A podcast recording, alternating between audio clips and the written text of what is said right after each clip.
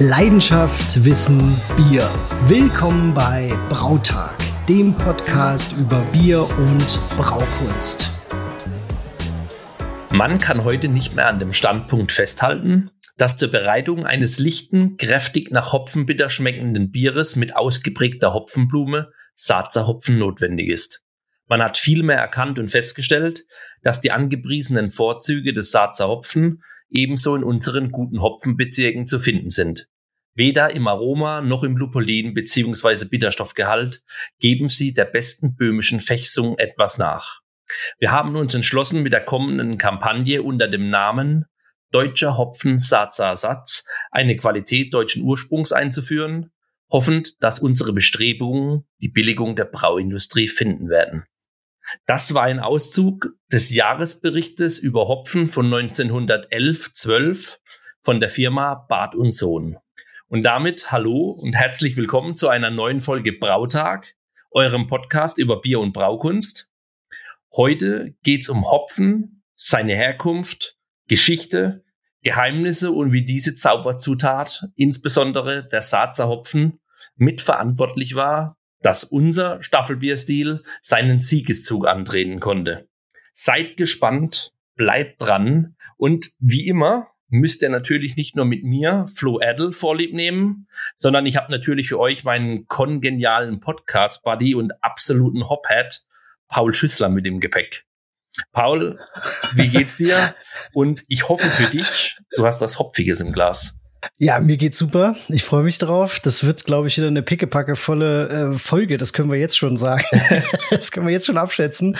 Ich habe was Hopfiges im Glas, aber vielleicht nicht so, wie du es jetzt erwartest. Und zwar habe ich mir das ähm, Orval eingeschenkt, mm. was uns der Ben Kirst geschickt hatte, was ich beim letzten Mal ja nicht mitgetrunken habe. Und jetzt, äh, ja, ist es wieder soweit. Ähm, ist ein 2019er Orval.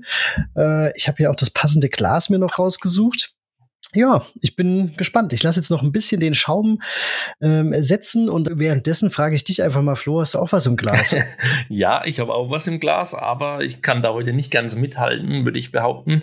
Wobei, ich habe was Gutes im Glas, qualitativ Gutes, aber ich versuche immer noch ähm, im Moment zumindest unter der Woche alkoholfrei zu bleiben. Und dementsprechend habe ich mal wieder, ich glaube, ich habe es schon mal in, in irgendeiner Folge verkostet äh, das Atlantic Ale alkoholfrei von Störtebeker im Glas. Ja, ist immer so schönes Feierabendbierchen für mich unter der Woche. Mm, Flo, Hopfen ist das Thema, ist ja auch wirklich mit Abstand die äh, gehypteste Bierzutat. Wie sieht's bei dir aus? Also du bist ja unser unser kleine Hefenerd. Äh, Brett äh, ist ja so dein Steckenpferd oder äh, Mixed Fermentation, Sauerbiere. Steht das über dem Hopfen oder gibt es eine Rangfolge für dich? Kannst du dich da festlegen? Ist natürlich äh, ultra schwere Frage. Ähm, und ich habe da auch gar, gar keine passende Antwort, aber ich würde es vielleicht so umschreiben. Ich habe zwar nur ein Kind, aber hätte ich zwei Kinder, könnte ich mich genauso äh, nicht entscheiden, welches Kind ich lieber habe. und so ähnlich ist es ein bisschen auch mit den Bierzutaten ja, also selbst wenn ich da Malz noch mit reinnehme und Wasser, ich finde, alle haben ihre spannenden Seiten. Das ist vielleicht mal tagesformabhängig, dass ich äh, den Hopfen der Hefe oder umgekehrt vorziehe oder mal eine Zeit lang eher dem Malz zugetan bin. Kann ich nicht, kann ich nicht. Also kann mich da nicht entscheiden. Alles gleich spannend. Musst du ja auch, Gott sei Dank nicht. ja. Und wie ist es bei dir? Das ist, ist ja das Schöne. Du dich da einfach? Ja, ich glaube schon. Also bei mir ist es definitiv der Hopfen. Also ich spiele natürlich gerne mit Hefe, nicht ganz so experimentell, wie du das machst, auch weil ich ein bisschen Angst habe, muss ich auch ganz ehrlich zugeben. Aber und hab und hab jetzt hier ein Bier im Glas mit Brett, ne? Mhm. Aber gut, ich bin weit genug weg vom Braukeller. Nein, also der Hopfen ist für mich schon das, was am meisten Spaß macht. Also wo ich auch am meisten nachlese, wo ich am meisten mich so ein bisschen reinfuchs nochmal und schaue, was gibt's Neues, bestell gerne neue Sorten, bin da eigentlich, glaube ich, ganz up to date. Das macht mir mit am meisten Spaß muss ich, muss ich ehrlich sagen. Ja, okay, Hopfen, aber auch Hefe und auch Malz, ja, wenn man genau drüber nachdenkt. Alle bieten ja so unglaublich viel, gerade in der heutigen Zeit. Das ist ja echt, ist ja fast schon schwierig, ja, für uns als Hobbybrauer, da immer up to, up to date zu bleiben, weil hatten wir ja auch schon ein paar Mal erwähnt, ist passiert ja gefühlt von Jahr zu Jahr mehr an allen Fronten. Aber das macht Absolut, ja auch so spannend. Ja. Ich glaube, hundertprozentig kann man auch nicht immer ganz dranbleiben, aber so, wenn man sich so ein paar ähm, Sachen rauspickt, dann ist man da schon immer ganz gut dran.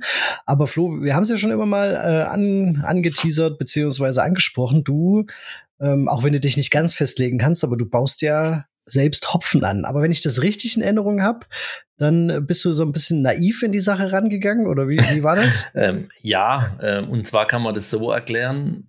Ja, naiv, definitiv.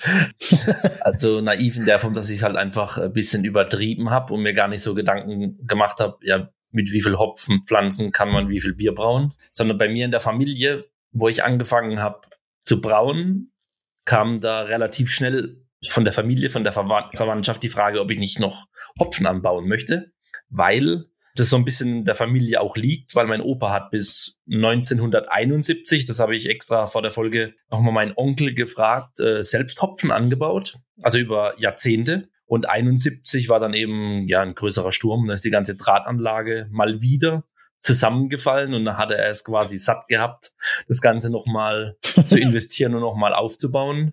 Darüber bin ich da so ein bisschen reingeschlittert und das war wahrscheinlich auch dafür verantwortlich, dass ich es ein bisschen übertrieben habe. Hatte dann relativ viele Sorten, viele Hopfenpflanzen und äh, ja, habe das jetzt ein bisschen über die Jahre wieder reduziert, äh, weil das war zu viel.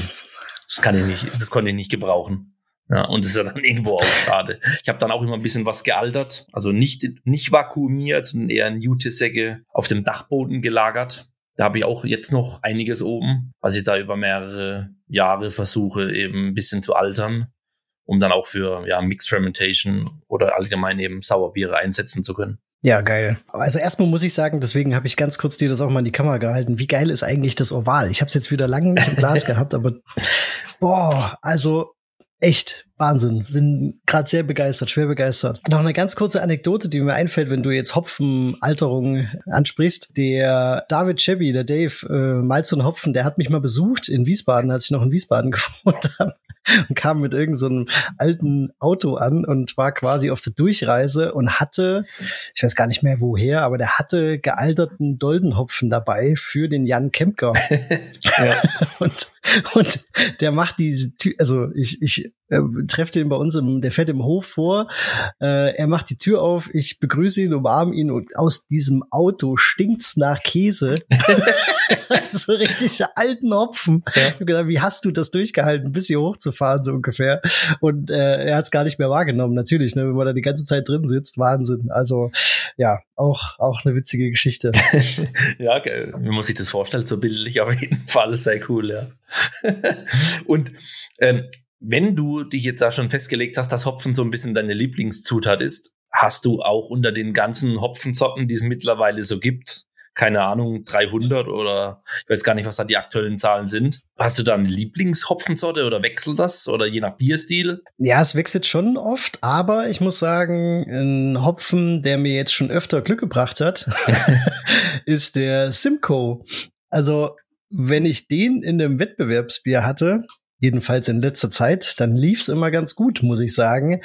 Ich mag den äh, sehr gern, setze den sehr gern ein. Also das ist ähm, ja schon ein Liebling, aber wo ich auch gerade so ein bisschen hängen geblieben bin, was mir richtig Spaß macht, Talos, ähm, Sapro, so die zwei, ja. ja. gar nicht mehr ganz so neuen, aber schon noch neuen ähm, und äh, die, die glaube ich auch nicht umsonst in vielen äh, Hazy, New England IPAs und so weiter eingesetzt werden, weil das einfach richtig geile Aromabomben sind, wenn man die richtig einsetzt. Ja, definitiv. Und falls du es nicht weißt, vom Simco ist, ich muss lügen, Datum habe ich nie im Kopf, aber da ist auf jeden Fall das Patent ausgelaufen. Vor nicht allzu langer Zeit. Oh.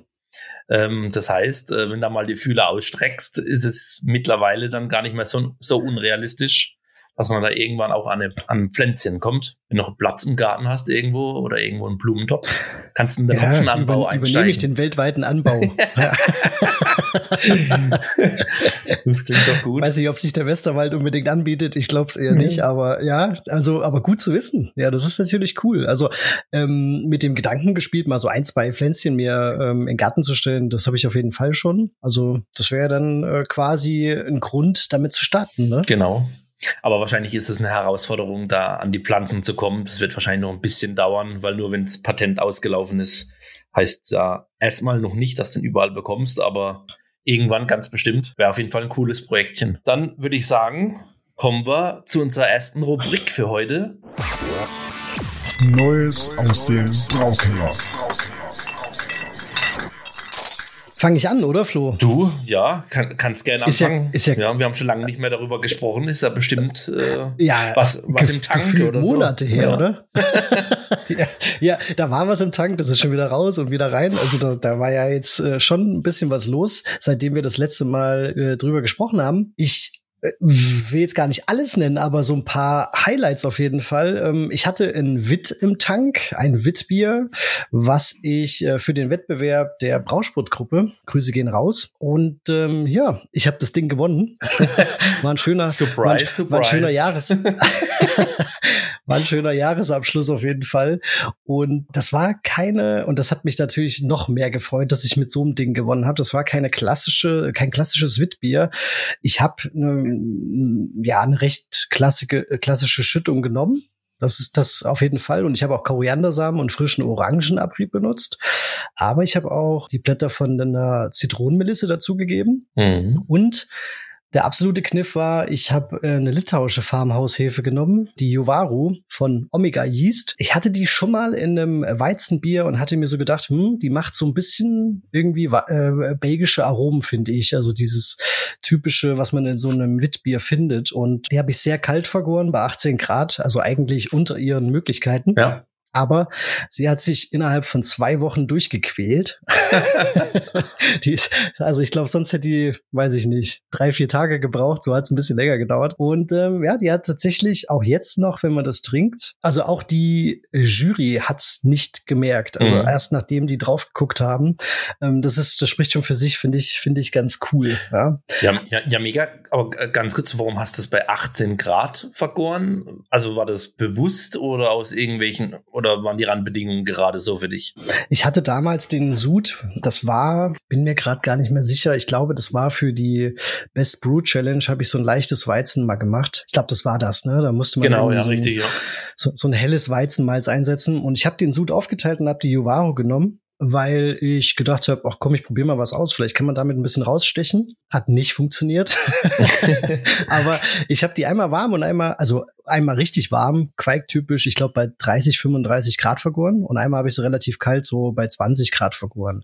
Ja. Die Variante 30, 35 Grad, die hat halt extrem an einem Bier, was mit einer Quake vergoren wurde, erinnert. Ne? Also diese typischen fruchtigen Ester, dieses, ja, ja ich finde es schon fast typische Quake-Profil, was man gar nicht so richtig in Worte fassen kann. Das war absolut da. Und zu meiner Überraschung war das, was ich sehr kalt vergoren habe, näher an einem Weizen, vielleicht auch belgischen, also das, das hat mich mehr daran erinnert, das war ein bisschen nicht unbedingt cleaner, aber es waren andere Aromen, die da irgendwie erzeugt wurden.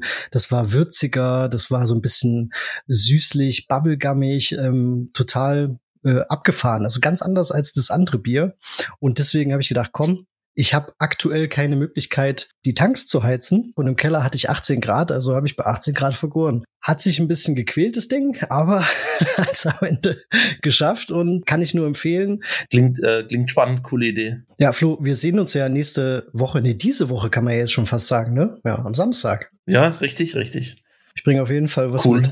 Cool, bin ich gespannt. kannst ja, freue ich mich drauf. Kannst du mal probieren. ja. Genau. Und ansonsten, ich habe äh, Typ äh, oder klassisch zum zum zum Staffelbierstil ein böhmisches Pilz gemacht, beziehungsweise mich dran versucht.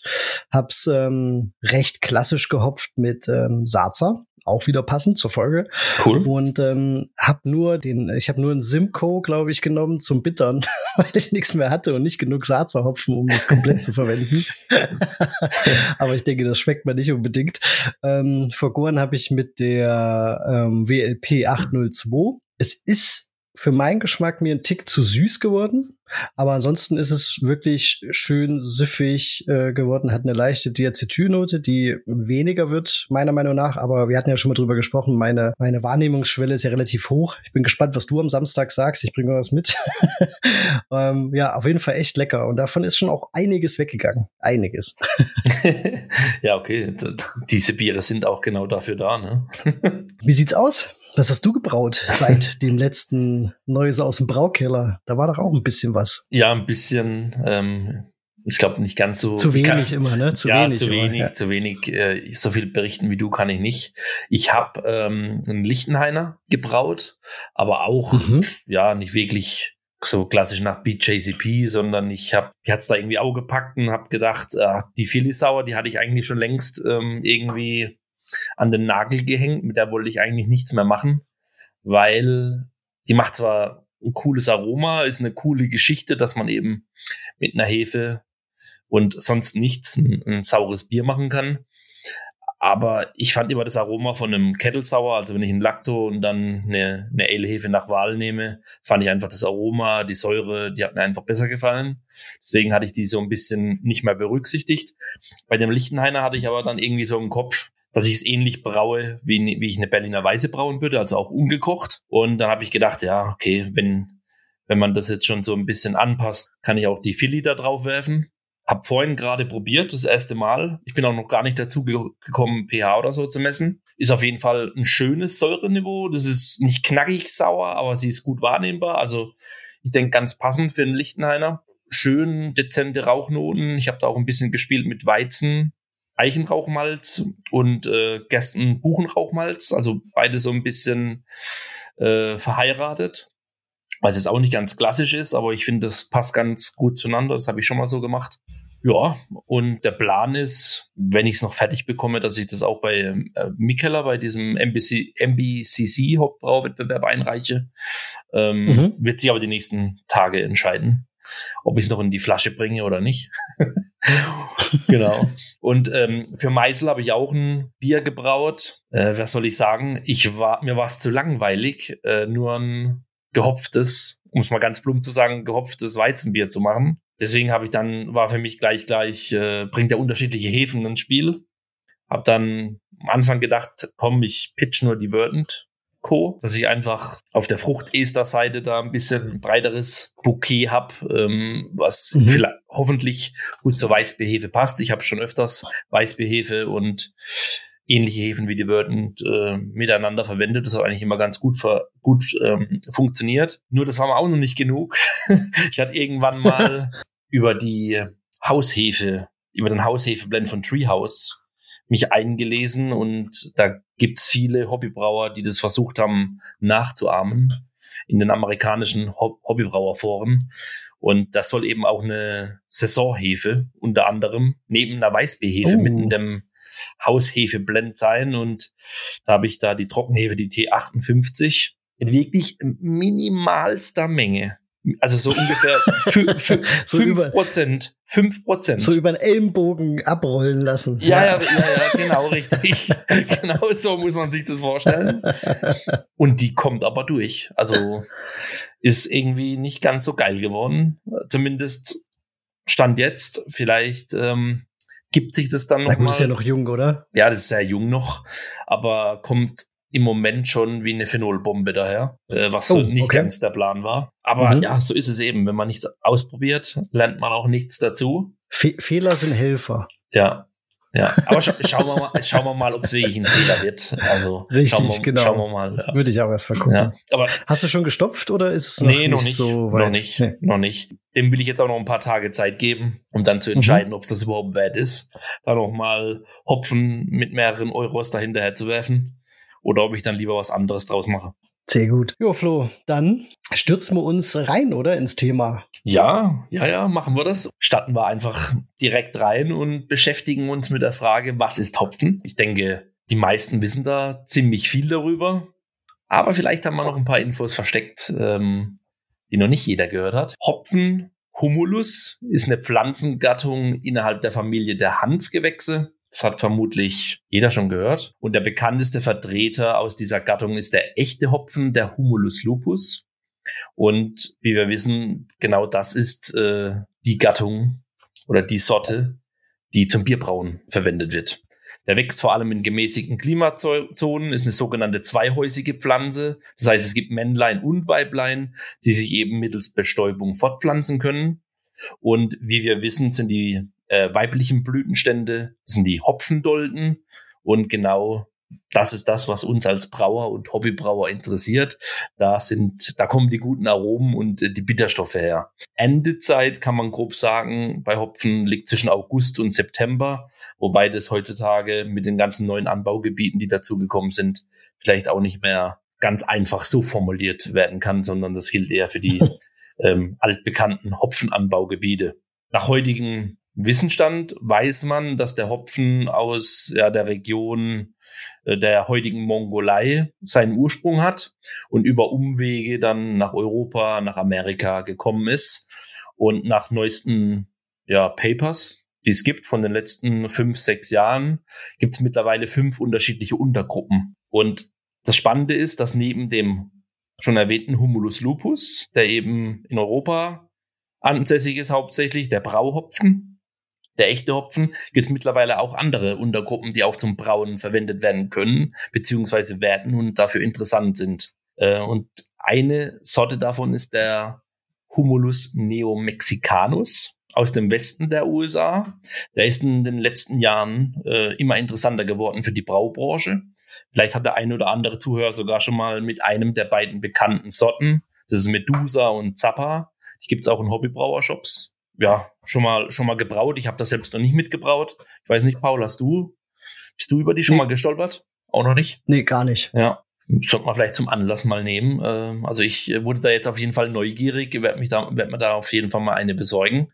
Und das Spannende bei denen ist, dass die halt genetisch einzigartig sind und evolutionär auch getrennt sind von dem Humulus lupus. Und beheimatet ist er in den trockenen Bergregionen von New Mexico und äh, wurde eben 1991 dort entdeckt und wird mittlerweile von der CLS Farm im Yakima auch angebaut, die eben die zwei erwähnten Sorten damit rausgebracht haben. Von Sierra Nevada gibt es zum Beispiel auch ein IPA, was nur mit, also Single Hopped mit Medusa gebraut ist. Eine weitere Besonderheit bei diesem Hopfen ist, aber das gilt nur für den Medusa, der hat mehrköpfige Dolden. Also das sieht auch optisch anders aus, wie man es kennt. Krass. Auch wenn man das googelt, äh, findet man das relativ schnell. Wir verlinken euch da auch was in den Show Notes.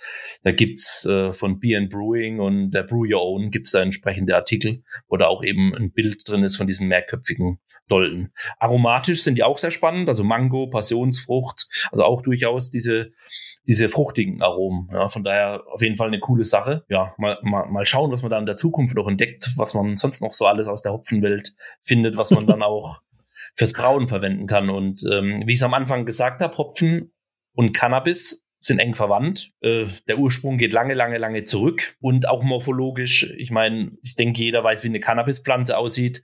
Jeder weiß, wie eine Hopfenpflanze aussieht bezüglich Plattform, Blütenstruktur. Sind ja auch optisch äh, relativ ähnlich und trotzdem hat es aber bis ins 21. Jahrhundert gedauert, bis man diese Verwandtschaft wirklich auch botanisch gesehen verstanden hat und, und es etabliert hat, dass die eben so eng miteinander verwandt sind wenn man in die USA schielt, da gibt es mittlerweile auch zwei Hobbybrauerbücher oder Braubücher, die eben Cannabis für Bier als Haupttitel haben. Also von der Brewers Association sind die. Werden wir auch in den Show Notes verlinken. Und da kann man auch lesen, dass das Terpenprofil, also beim Hopfen sind da ja bekannte Vertreter Linanol und Geraniol beispielsweise und viele andere, dass diese Aromastruktur in den jeweiligen Ölen der beiden Pflanzengattungen, dass die auch sehr ähnlich sind. Das heißt, auch aus der Brille betrachtet, wenn man Cannabis für Bier einsetzen würde, hat das auch aromatisch sehr, sehr interessante, ja, Züge, die man im Bier nutzen könnte. und das geht noch weiter. Also ich bin da ein bisschen so ja, in, einem, in so einem Kaninchenbau mal wieder verschwunden. ähm, und bin da auf was Spannendes gestoßen. Das habe ich vor vielen Jahren schon mal gelesen gehabt, ähm, dass es eben auch Hopfen geben soll, der THC-Anteil hat. Da bin ich aber relativ damals schon, äh, habe ich da schnell Belege gefunden, dass das nicht stimmt. Das sind also klassische Fake News. Und äh, dieses Mal habe ich was ähnliches gefunden. Da gibt es einen patentierten Hopfen. Das Patent habe ich auch gefunden. Der nennt sich Kria-Hopfen, also K-R-I-Y-A. Und der soll CBD haben. In, in, ja, in höheren Anteilen, ähnlich wie man das eben bei Hoch-CBD-Hanf findet weil es halt auch ein Patent gab und so, fand ich das spannend, habe da mehr, mehr drüber gelesen, bin dann aber auch relativ schnell auf eine Studie gestoßen aus 2022, ähm, die eben dann auch, sag ich mal, diese betrügerischen Vorgänge aufgedeckt hat, dass das alles äh, auch Fake News ist. Da sieht man Ach, auch mal, äh, dass man da echt Acht geben muss. Auch wir für einen Podcast, wenn man da mal schnell was nachliest und denkt, wow, voll die coole Info, teilen wir mit unserer Community. Ähm, ja, sollte man sich doch immer ein bisschen verstärkt damit beschäftigen, ob das alles so stimmt was man nach kurzem Googlen so liest, äh, was hier auch mal wieder so ein schönes Beispiel ist. Es gibt aber auch nicht Fake News aus dieser Verwandtschaft zu berichten. Und das ist vor allem im Hinblick auf Klimawandel, denke ich, super spannend, weil Hanf ökologische Vorteile bietet. Also ist eben widerstandsfähig, gegen, der, gegen den Klimawandel, der, der ansteht. Und die Bitterstoffe vom Hanf, die kann man auch ins Bier bringen. Und da gibt's äh, viele Forschungsarbeiten mittlerweile, die das eben versucht haben, wie man Hopfen durch Hanf substituieren kann fürs Bier. Man braucht da zwar anscheinend drei bis vierfache Menge vom Hanf, um ein ähnliches Bitterprofil zu erzeugen aber durchaus spannend und, und kann funktionieren. Und wer weiß, vielleicht in 20, 30 Jahren, wenn es mit dem Hopfenanbau dann zunehmend schwieriger wird, ähm, in unseren Breitengraden ist das vielleicht eine schöne Alternative und wir werden dann mehr versteckt Hanfbiere trinken. Wer weiß. Ja, ja, vor allen Dingen, wenn man, wenn man bedenkt, dass ja vor allen Dingen in Deutschland viele Biere ja überwiegend gebittert werden, ne? also wenig, ja. wenig Aroma jetzt damit erzeugt wird. Und wenn ich mit Hanf auch bittern kann, dann ist das ja klar, dass man natürlich wahrscheinlich einen Teil davon einfach austauschen kann, ne? Ja, Richtig, richtig, ja. Das ist auch, sag ich mal, der Aufhänger von, von diesen Forschungsarbeiten. Also die werden in der Schweiz durchgeführt, an der Hochschule Zürich. Und ein Ziel von diesen ganzen Forschungsarbeiten ist auch, die notwendigen Hopfenimporte zu reduzieren. Also das geht schlägt genau in die Kerbe, mhm. die du gerade mhm. gemeint hast. Ja. Gut, ähm, schauen wir noch ganz kurz auf die wichtigsten Inhaltsstoffe, die es im Hopfen so gibt, an die wir interessiert sind, einfach um das mal gedroppt zu haben, wobei das, denke ich, jeder gehört hat. Also klar, als erstes kommt da immer das gute alte Lupulin, äh, was in den Hopfendolten drin ist, diese ja klebrige, gelbe, gelb-orangene, zähe, äh, ja, keine Ahnung, wie ich sagen soll, klebrige, klebriges Etwas. ähm, das enthält letztendlich die, die Hopfenharze, die für die Bittere notwendig sind und die ätherischen Öle. Und äh, on top kommt noch, ähm, was man, denke ich, hauptsächlich auch von den, von den Hazy IPAs etc. kennt, äh, sind die Polyphenole, die auch ja für zu dieser ganzen Trübung durchs Dryhopping zum Beispiel beitragen. Und wenn wir nochmal ganz kurz auf die ätherischen Öle gehen, da gibt es mittlerweile über 1000 bekannte Aromakomponenten. Also das ist für sich nochmal betrachtet, wahrscheinlich das für sich betrachtet nochmal ein eigener Dschungel äh, und ein hochkomplexes Thema. Und die drei wichtigsten Hauptgruppen hierbei sind äh, die Kohlenwasserstoffe, wobei sicherlich Myrcen der bekannteste Vertreter ist die sauerstoffhaltigen Komponenten. Das sind die hauptsächlich die Monoterpenalkohole, an denen wir interessiert sind, mit den bekanntesten Vertretern Linanol und Geraniol, die ich vorhin schon mal erwähnt hatte.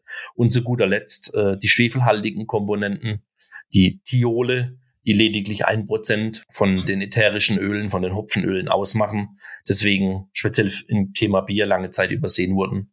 Aber gerade im Moment ähm, das große Hype-Thema sind. Über Hopfen was ist Hopfen? Da könnte man jetzt noch stundenlang alleine über die Fragestellung weiter diskutieren. Eine Sache will ich nur erwähnen, ist, äh, dass Hopfen vermutlich schon seit der Antike auch in der Medizin einge eingesetzt wird, war deshalb auch zum Beispiel 2007 wurde das zur Arzneipflanze des Jahres gekürt. Da sieht man auch, welchen Stellenwert es heute noch hat und wird hauptsächlich für Beruhigungsmittel, auch hauptsächlich gegen Schlafstörungen soll es gut helfen und bei Verdauungsproblemen ist das heute immer noch in vielen ähm, Arzneien Bestand, ein wichtiger Bestandteil. Das heißt auch neben der ganzen Bierthematik äh, eine super spannende Pflanze. Aber zurück zum Bier. Wie es ja schon Tradition ist, hat der Paul für uns netterweise wieder ein bisschen was zu Zahlen, Daten, Fakten vorbereitet. Ja, ähm, da komme ich wirklich nicht mehr raus. Aber in dem Fall, manchmal fällt es ja auch ein bisschen schwer, Zahlen zu finden, Fakten zu finden, die man da nennen kann. Aber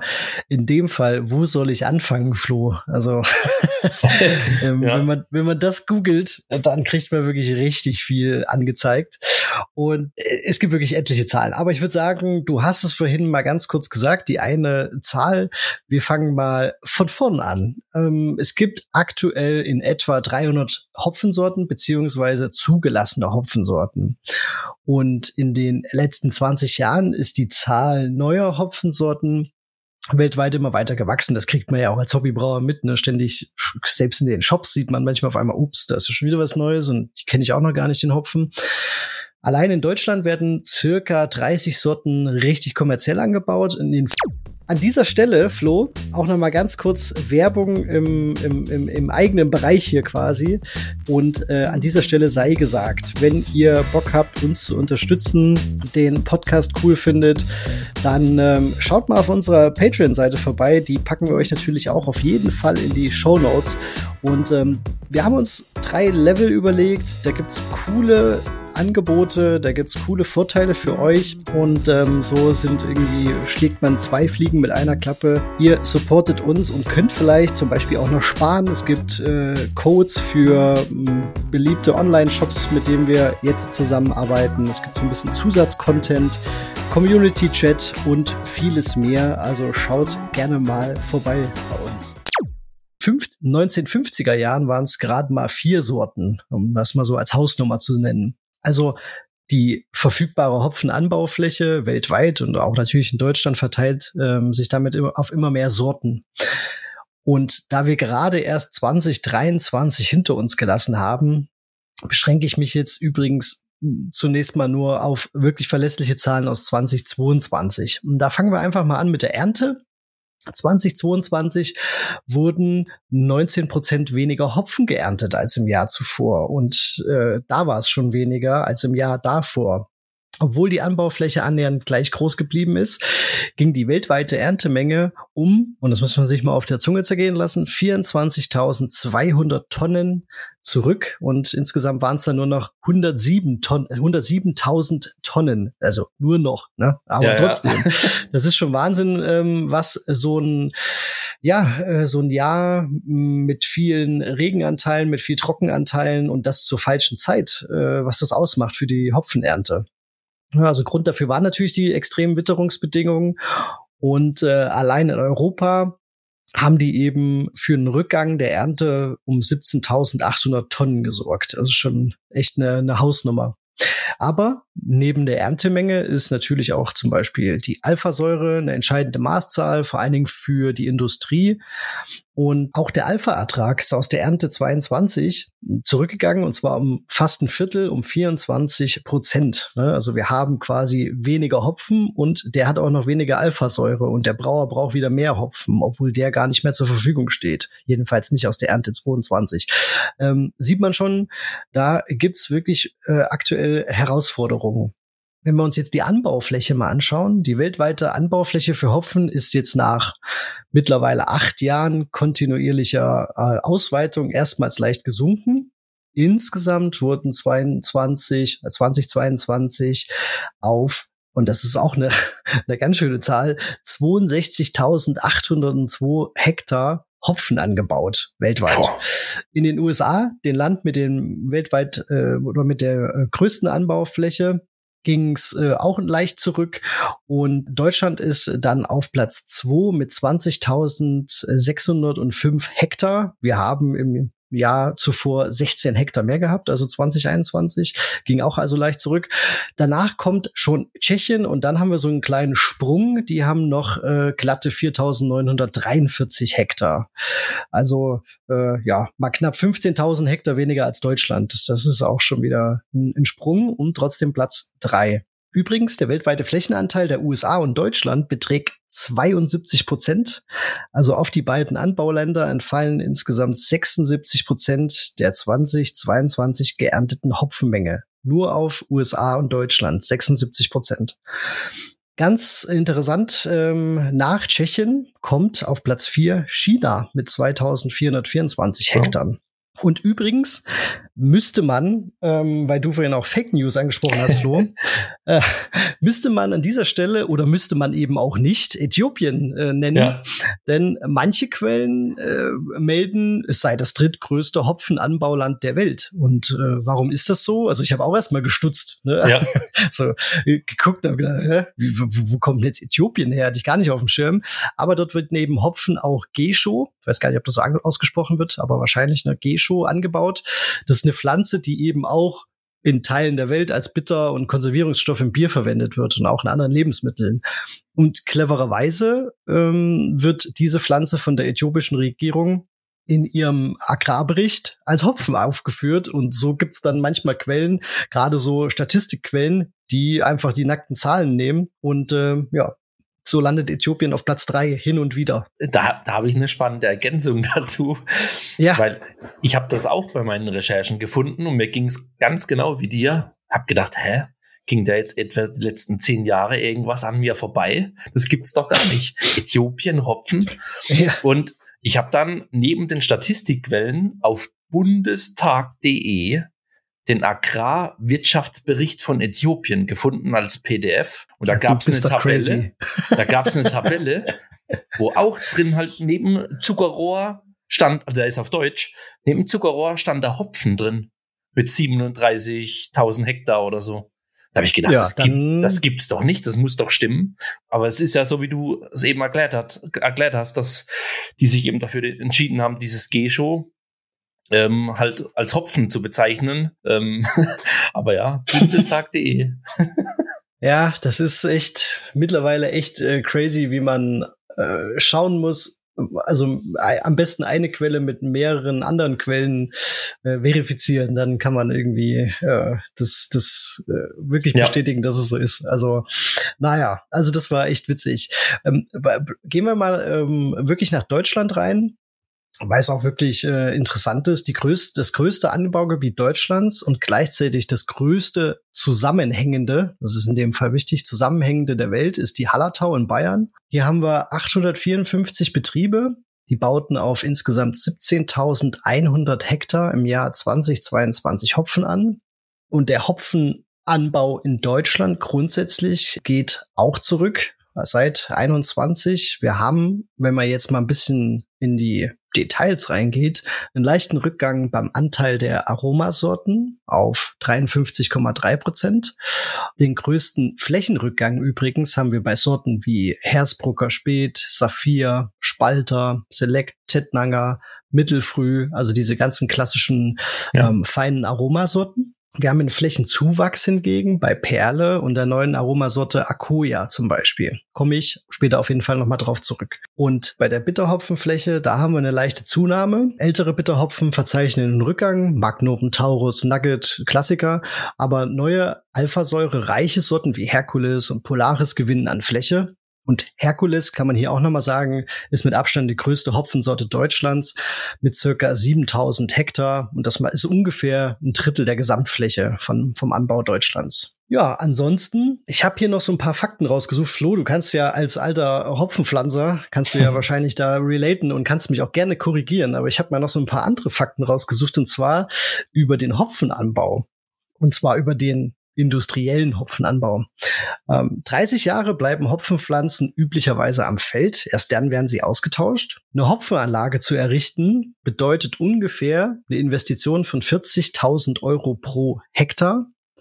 Und um von der konventionellen Hopfenerzeugung leben zu können, braucht man ungefähr 10 Hektar hat mir meine Hausnummer, ne? Also so 400.000 muss ich mal investieren, damit ich äh, hier im, im, im Westerwald äh, mithalten kann mit den großen Playern und davon leben kann. Und jetzt noch zu den Arbeitsstunden, was ich da gefunden habe, ist natürlich ein bisschen unterschiedlich, aber so pro Hektar sagt man äh, Hopfenanbau 350 bis 700 Arbeitsstunden und äh, im Vergleich, der Weinanbau erfordert 800 Arbeitsstunden, da ist man sich recht einig. Getreideanbau im Vergleich 5 bis 15 Arbeitsstunden, also relativ wenig gegenüber den anderen beiden. Ja. Und zu guter Letzt, Flo hat es natürlich schon gesagt, ähm, Pharmazie ist natürlich auch am Hopfen interessiert, also gerade wegen der engen Verwandtschaft mit Cannabis. Aber wenn wir jetzt mal bei den Getränken bleiben, dann wird Hopfen natürlich lange nicht mehr nur für Bier eingesetzt, sondern da gibt es natürlich andere Trends wie Hopwater, ähm, Hop Kombucha. Flo, das hast du, glaube ich, auch schon mal ausgetestet, wenn ich das bei Instagram ja. richtig gesehen hatte. Exakt. Ähm, es, es gibt Kombi. Hop Tonic ja, äh, es gibt Hop Tonic Water und ähm, natürlich, weil es auch ein bisschen alleine steht, für sich steht, alkoholfreies, alkoholarmes Bier, die wir natürlich auch gerne mit Hopfen ausgestattet. Das haben wir ja in unserer Folge darüber ausführlich berichtet. Ja, das zu den Zahlen, Daten, Fakten. Ja, also da, da geht einiges. Ja, ja, super spannend, ja. Also ich war spannenderweise dieses, nee, oh, dieses Jahr, letztes Jahr auf einer Hopfenfarm in der Hallertau zur Endezeit. Und äh, warum eigentlich, Flo? Das weiß ich gar nicht mehr. ja, weil, ich, weil, ich, weil ich irgendwann auch mal ausnahmsweise ein gutes Bier gebraut habe und davon hier beim Meisel den dritten Platz gemacht hatte. Beim, äh, was ja, sehr gut. Äh, Amber Ale, genau. Und ja. ähm, genau, deswegen war ich da. War, war ein mega cooler Tag, aber warum mir das einfällt, weil du das gerade mit den Drahtanlagen und was die Kosten gesagt hattest, dem hatte es da einen Großteil seiner Drahtanlage wegen einem heftigen Sturm umgelegt und, oh, okay. und äh, da wurde jetzt quasi auch wegen, weil es als absehbar ist, dass die Stürme immer heftiger werden oder Gewitter immer lokaler und damit mhm. die Belastung für die Drahtanlagen größer, dass man da jetzt eben auch von diesen, sage ich mal, klassischen, wie man es kennt, mit diesen großen Holzpfosten und einer Drahtanlage, dass man das dann auch auf ähm, Betonpfeiler, die einfach dann widerstandsfähiger sind, dass man da für die Zukunft gerüstet ist, umstellt. Fand ich auch spannend. Und da werden die Invests sicherlich, die du gerade vorgelesen hast, pro Hektar ja. nochmal weiter nach, nach oben, oben gehen. schießen. Ja, ja. Von daher, ja, also der Klimawandel ist da auch bei der ganzen Thematik echt ein ja, wichtig, wich, wichtiges Thema. Aber hm, zuerst sollte man auf jeden Fall im Blick haben. Zuerst kommen Jetzt, wir zu er meinem sich schon die Hände. Hört ihr das?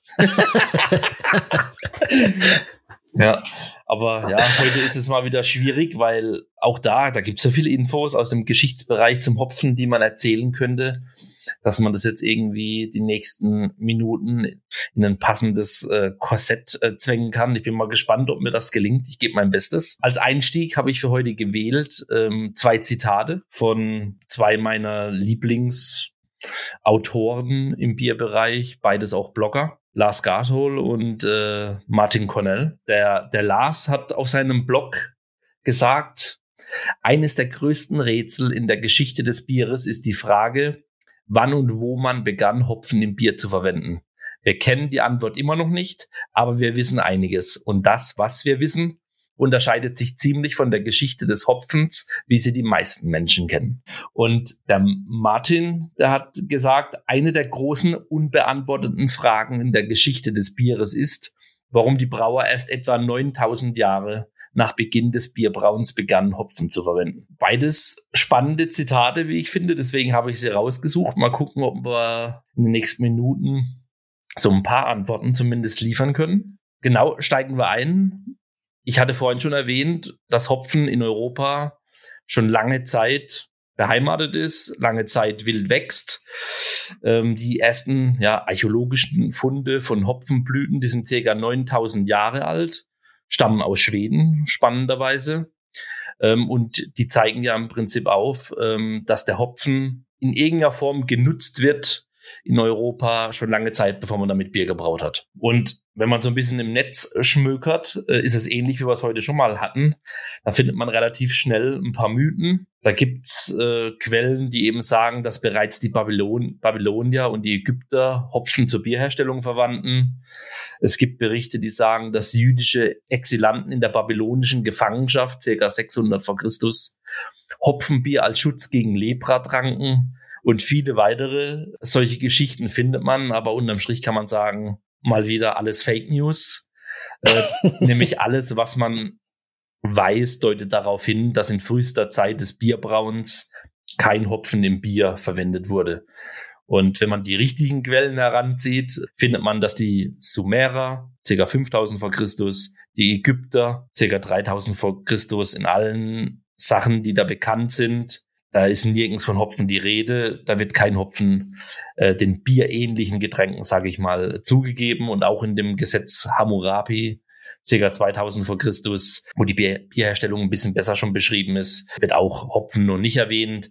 Das heißt, ähm, wenn man so weit zurückguckt, hat Hopfen wirklich noch keine Rolle gespielt. Und unterstützt wird dies auch durch analysierte Bierfunde, die man an unterschiedlichen Orten in Europa auch gefunden hat, die auch bis 3000 vor Christus äh, zurückgehen. Da gibt's mehrere aus dem skandinavischen Raum und auch aus anderen Orten von Europa. Und alle haben keine Hinweise darauf, dass der Hopfen Teil der Würze oder Teil des Bieres war.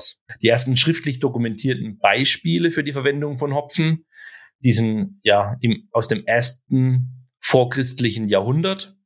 Äh, das bekannteste ist aus dem Jahr 822. Ah, natürlich aus dem ersten Jahrhundert nach Christus. Ähm, das, äh, das bekannteste ist 822 nach Christus aus dem Statut des Abtes von Corby in Nordfrankreich. Dazu sagen muss man, dass auch wenn die erste schriftliche Quelle erst aus dem ersten Jahrhundert nach Christus ist, ist es noch kein eindeutiger Beleg, dass da auch erst wirklich begonnen wurde, Hopfen im Bier einzusetzen, weil wie wir alle wissen, wurde Bier hauptsächlich in der Zeit zu Hause gebraut und da wurde sicherlich nicht alles dokumentiert und ist schon gar nicht erhalten. Das heißt, äh, das ist noch kein eindeutiger Beleg. Um dem ein bisschen mehr auf die Schliche zu kommen, muss man sich auch ja, archäologische Befunde angucken. Und da gibt es mehrere, sowohl nördlich der Alpen als auch südlich der Alpen. Also heutiges Norditalien gibt es ca. 550 vor Christus Funde aus Gräbern, wo eben ähm, ja Becher gefunden worden sind, die noch Reste enthalten haben des Getränks, was da drin war. Und genauso war es auch im Norden der Alpen. Und das waren immer, war immer ein Mix aus Getreiderückständen und Hopfenrückständen. Das heißt, ähm, man kann, man weiß daher auch schon, dass im ersten Jahrhundert vor Christus Hopfen im Bier im Alpenraum verwendet wurde. Und aufgrund der ja, hohen Konzentration an unterschiedlichen Funden kann man davon ausgehen, dass ungefähr in diesem Gebiet es begonnen hat, dass man Hopfen auch im Bier verwendet hat. Also deutlich vor dem, wo wir die ersten schriftlichen Belege haben. Und um so ein bisschen aufzulockern nach dem ganzen Deep Dive äh, geschichtliche Fakten, habe ich noch einen weiteren Mythos. Ähm, aber da müssen insbesondere die Hopheads ähm, ja, stark sein, weil es geht um Pliny the Elder von Russian River. Da kann oh man auf der Internetseite von Russian River nachlesen. Plinius der Ältere lebte im ersten Jahrhundert nach Christus.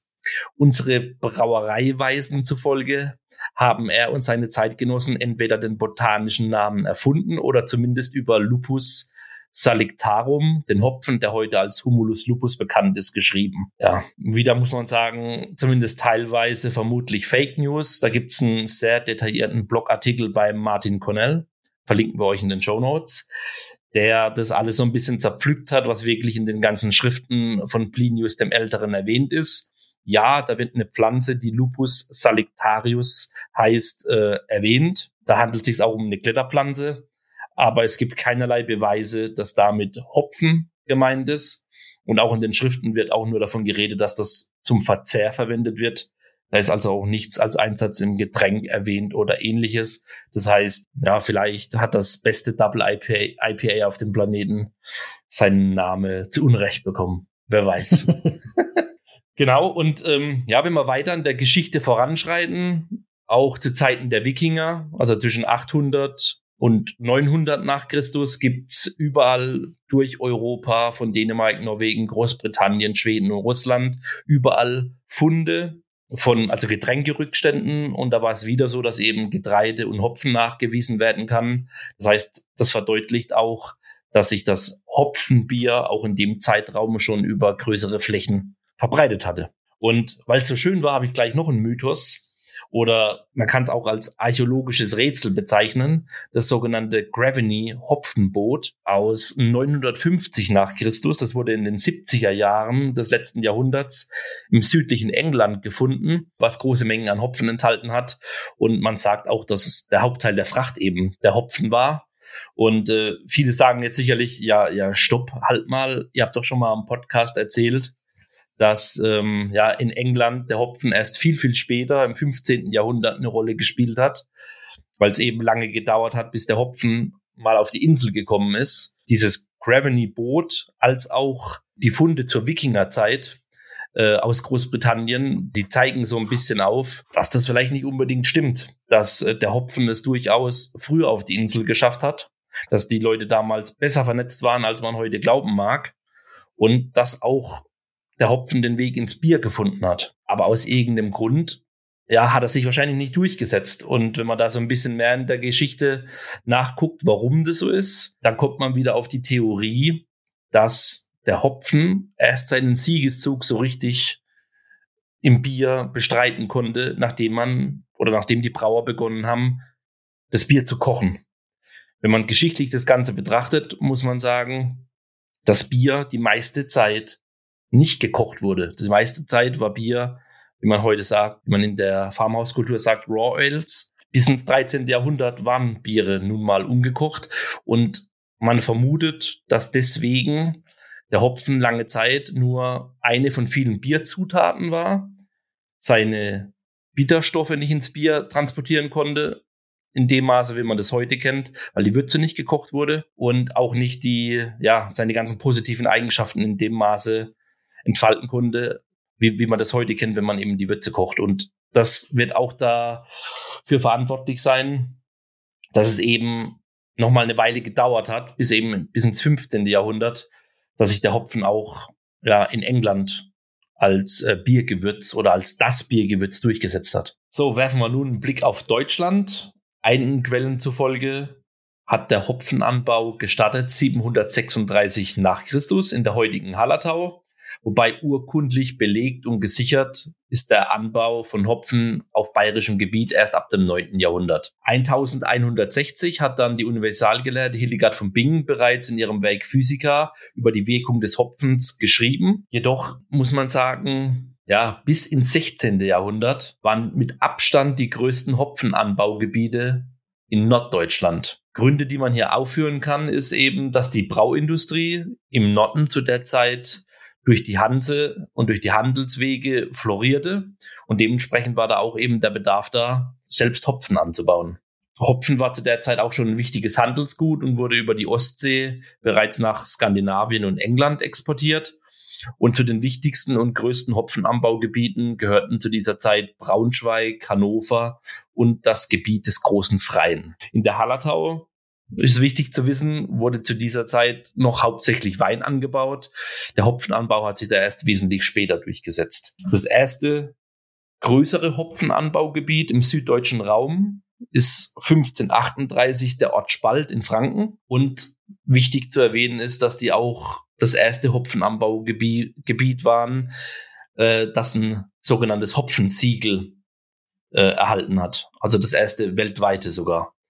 Ähm, so richtig in Tritt ist im süddeutschen Raum der Hopfenanbau erst nach dem Dreißigjährigen Krieg gekommen, im 17. Jahrhundert. Und im 18. Jahrhundert gewann dann vor allem das Gebiet Hersbruck östlich von Nürnberg an Bedeutung als großes Hopfenanbaugebiet. Und der Hersbrucker Hopfen wurde dann sogar bis ins Elsass exportiert und auch angebaut und hat dann eben den Namen Strisselspalter bekommen. Ich denke, das ist einigen ein Begriff, weil es einer der bekannten Landsorten ist. Und zusätzlich entwickelte sich in diesem Zeitraum ein überregionaler Hopfenhandel mit den Handelszentren Nürnberg und Bamberg.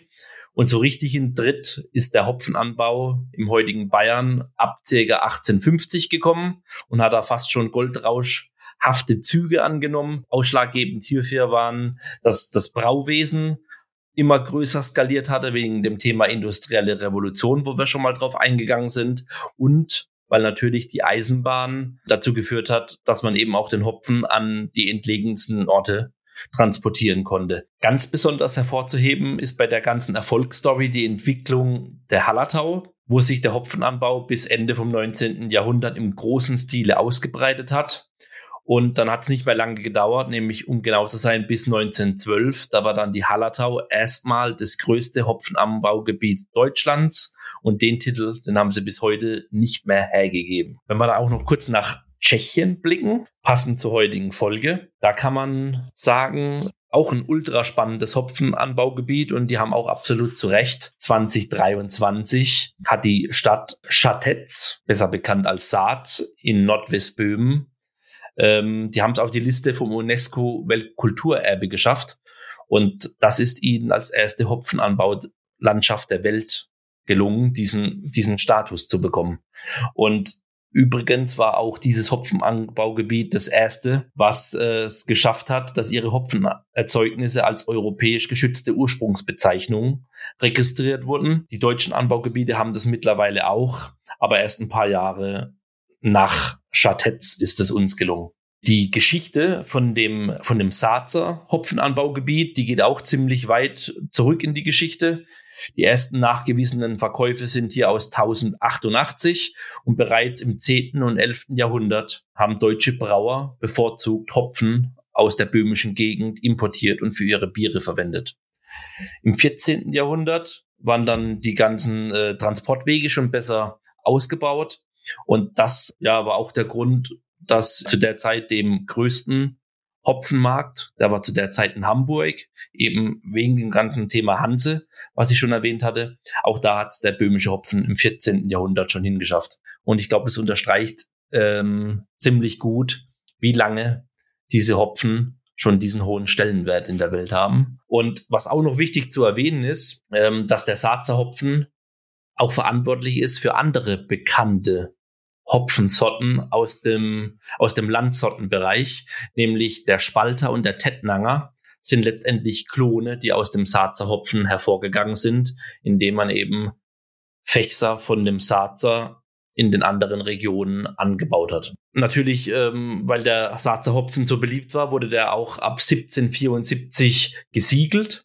Hier waren die Tschechen ausnahmsweise mal später dran weil in Deutschland, wie schon erwähnt, deutlich früher schon Hopfensiegel eingeführt wurden. Und letztendlich hat diese ganze Beliebtheit dazu geführt, dass bis zur zweiten Hälfte des 19. Jahrhunderts die Hopfenanbaufläche Stück für Stück immer weiter gestiegen sind und dann zusätzlich auch nochmal dazu geführt haben, dass der Hopfen quasi weltweit exportiert werden konnte. Hauptsächlich waren geringe Ernten in England und USA dafür verantwortlich, dass auch Anfang des 20. Jahrhunderts der deutsche und tschechische Hopfenmarkt weiter florierte.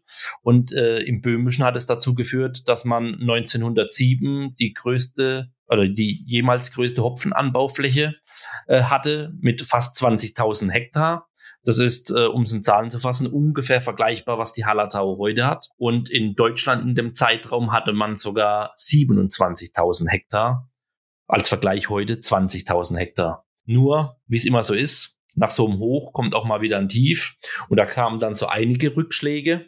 Auf der einen Seite haben die Kollegen in den USA und England bezüglich ihres Hopfenanbaugebiets und Hopfenausschlag oder Ertrag immer mehr zugelegt. Dementsprechend konnten wir in, sowohl in Deutschland als auch in Tschechien nicht mehr so viel exportieren. Das, um es in Zahlen zu fassen, hat bis 1913 dazu geführt, dass in Deutschland die Hopfenanbaufläche um fast 50 Prozent geschrumpft ist.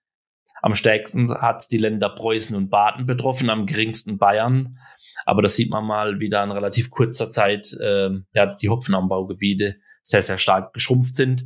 Und in, in Böhmen, da habe ich jetzt zwar keine Zahlen parat, aber da war das, war das ähnlich. Das sind wir halt in den Zeiten vom Ersten Weltkrieg. Das war dann quasi der nächste Rückschlag, der natürlich auch der Hopfenindustrie sehr stark gestartet hat.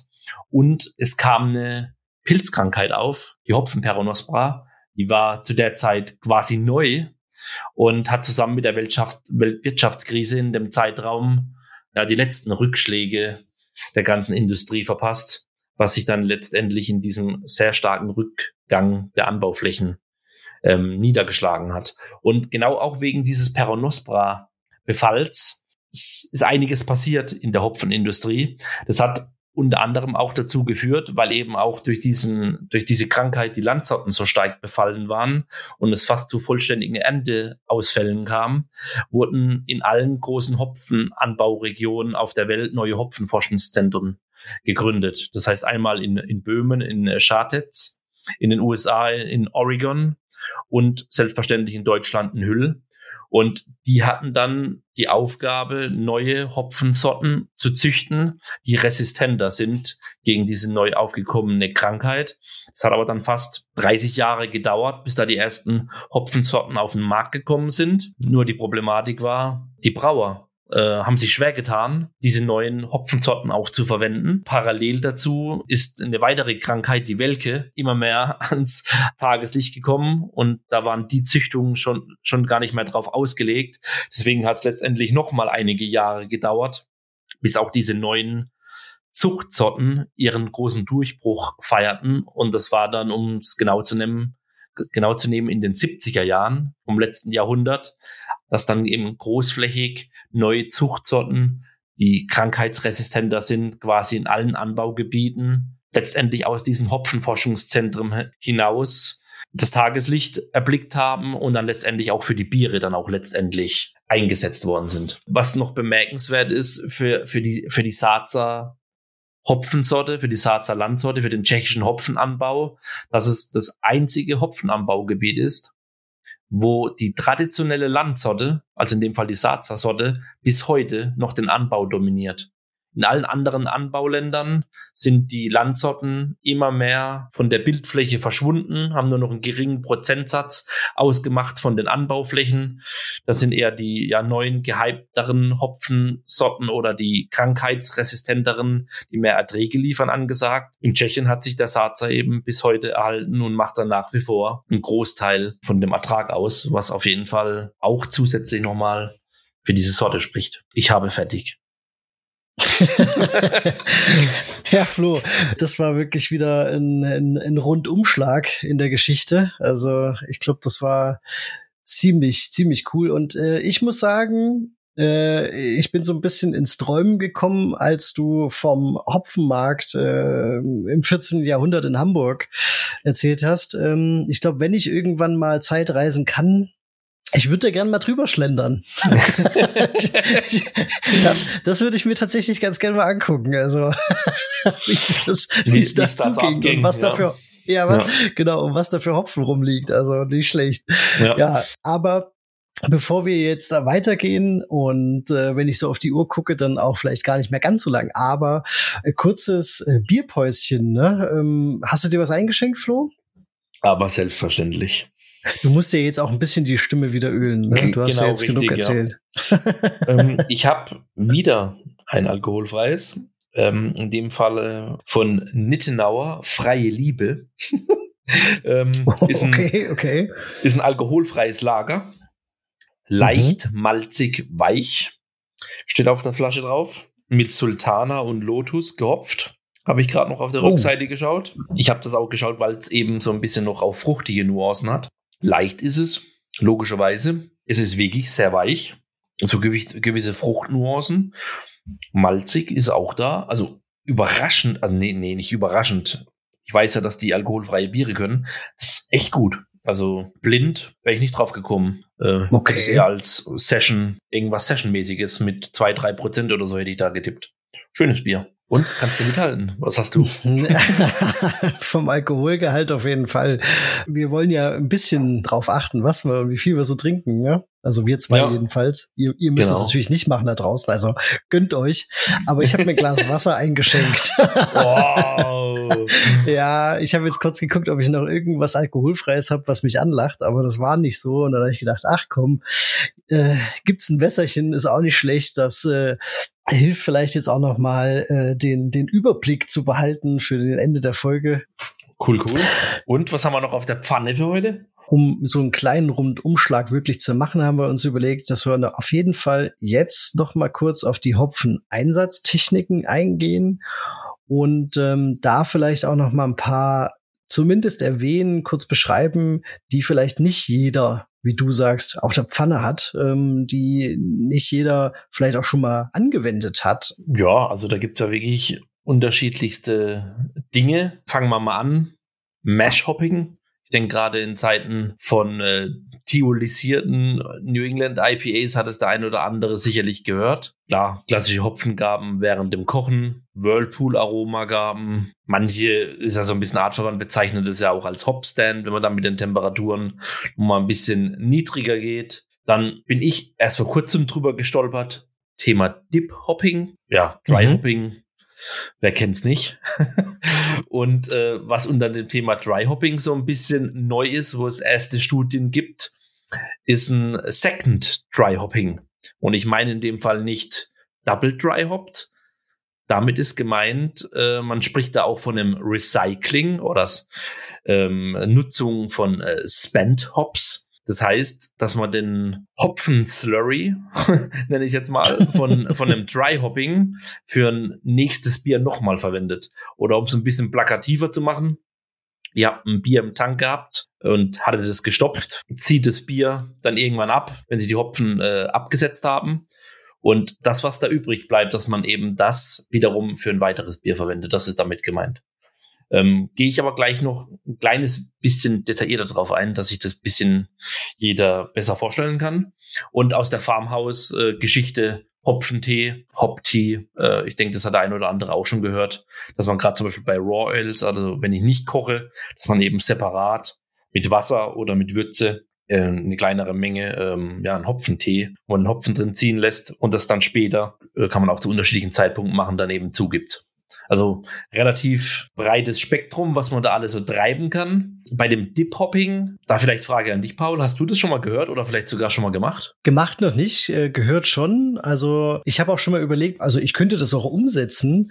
Ähm, wenn ich es richtig verstanden habe, geht es ja darum, dass es quasi so eine, ähm, eine Brücke zwischen dem Whirlpool-Hopfen und dem Dry-Hopping ist. Heißt, dass man die Würze abkühlt und dann ist eben die Frage, wie man das prozesstechnisch umsetzt, aber dass man sie abkühlt und dann äh, eine Art Hopfen, also was heißt eine Art Hopfen, aber einen Hopfen dazu gibt und aber noch nicht die Hefe dazu gibt, ne, sondern dass man dann so das Bier auf diesen auf diesen äh, Hopfen lässt und dann quasi erst die Gärung startet. Und das Besondere dabei ist, dass man den äh, Hopfen nicht einfach vorlegt und das Bier drauf lässt, sondern dass man quasi ähm, einen Auszug macht und damit dann später in die Gärung startet. Wie man das genau umsetzt, weiß ich noch nicht, aber man könnte ja nach dem Kochen kühlen und dann schon vorbereitet haben in Tank, im, im Gärtank, diese Hopfengabe. Im, im Prinzip äh, stimmt es so. Könnte also, man so umsetzen, oder? Könnte man so umsetzen. Wir werden euch da auch was in den Show Notes aus Brew Your Own und anderen Quellen äh, verlinken. Einige Hobbybrauer in den USA machen es eben so, dass sie, wie du es gesagt hast, entweder heißes Wasser oder einen Teil der Würze abziehen, ungefähr auf ah, ja. Whirlpool-Temperatur also mhm. man, man redet dann eben zwischen 60 und 80 Grad. Einen kleinen Teil der Würze von eurem Sud dann eben in den Tank packt, da die entsprechende Dip-Hop-Menge das Ganze dann ja halbe Stunde bis Stunde ziehen lässt und dann die restliche gekühlte Würze mit dazu gibt und dann die Hefe entsprechend pitcht. Und was man sich davon verspricht, ist so ein bisschen das Beste aus zwei Welten. Also es soll irgendwie zwischen klassischem Whirlpool und Dry Hopping bezüglich Aromen, bezüglich Biotransformation liegen, weil, was man ja nicht vergessen darf, im Gegensatz zum Whirlpool, die Hopfenmenge, die man da eine Stunde hat ziehen lassen mit der kleinen Menge Würze oder Wasser, das bleibt ja im Bier, wenn die Hefe dazukommt. Das heißt, Thema Biotransformation, Thema Stopfen während der aktiven Gärung ist dann halt eben ein Thema, was es dann vom Whirlpool-Hopfen vom klassischen unterscheidet. Nach äh, den Quellen, die ich da gelesen habe, sollen auch unangenehme Aromen, wie sie durch ein Thiol 2M3MB entstehen können, was in Richtung zwiebelähnliche Zwiebel. Aromen hm. geht. Genau. Okay. Das soll ja. reduziert werden und damit auch die eigentlichen Hopfenaromen von den, von den Terpenen etc., die sollen halt da auch dann besser herauskommen. Also insgesamt weniger Störgeräusche, klarere Fruchtnuancen, so will ich es umschreiben. Das mhm. verspricht man sich davon. Es gibt auch eine Empfehlung, welche Hopfensorten sich da aufgrund der Ölzusammensetzung gut dafür eignen sollen. Sind die üblichen Verdächtigen dabei, von Cascade, Centennial bis hin zu Motueka, und, äh, und, und Amarillo zum Beispiel. Also insgesamt klingt spannend, aber ich glaube, das muss man einfach mal ausprobieren. Ob es jetzt ja. äh, der Stein des Weisen ist, glaube ich nicht, aber immer mal was Neues. ja, Flo, du hast ja gesagt, es gibt so ein paar Nebengeräusche, die natürlich vor allen Dingen entstehen können, wenn man eben viel stopft, wenn man viel Hopfen dazu gibt. Zwiebelgeschmack ist da sowas, Zwiebelknoblauchig. Äh, für mich ist auch so ein bisschen Frühlingszwiebel. Manchmal habe ich auch schon die Biere gehabt. Ähm, aber es gibt auch so ein paar Sachen, die können einen richtig auf die Füße fallen, wenn man eben viel Hopfen einsetzt. Also es reicht nicht immer nur viel Hopfen einzusetzen und man kriegt ein geiles, fruchtiges Bier. Da in dem Zusammenhang wird ja äh, ganz oft jetzt auch Hop Creep genannt. Äh, was, was ist das? Wie entsteht's? Das ist mal, mal wieder so eins dieser Buzzwords, was man überall hört, auf jeden Fall. Mhm, ähm, mhm. also Hop Creep ist im Prinzip ja, eine, eine sekundäre Gärung, die insbesondere in stark Hopfen gestopften Bieren entstehen kann. Letztendlich entsteht es dadurch, dass äh, durch die zugesetzten Hopfen neue fermentierbare Zucker entstehen können. Um genau zu sein, der Hopfen enthält Enzyme, der eben bisher unfermentierbare Dextrine in der Bierwürze dann nochmal kleiner hacken kann und zu fermentierbaren Zuckern dadurch umwandeln kann. Und wenn dann eben noch Hefe da ist, aktive Hefe, führt es dann eben zu der erwähnten weiteren Gärung. Und das kann ja, ja fast schon böse Folgen haben, würde ich sagen.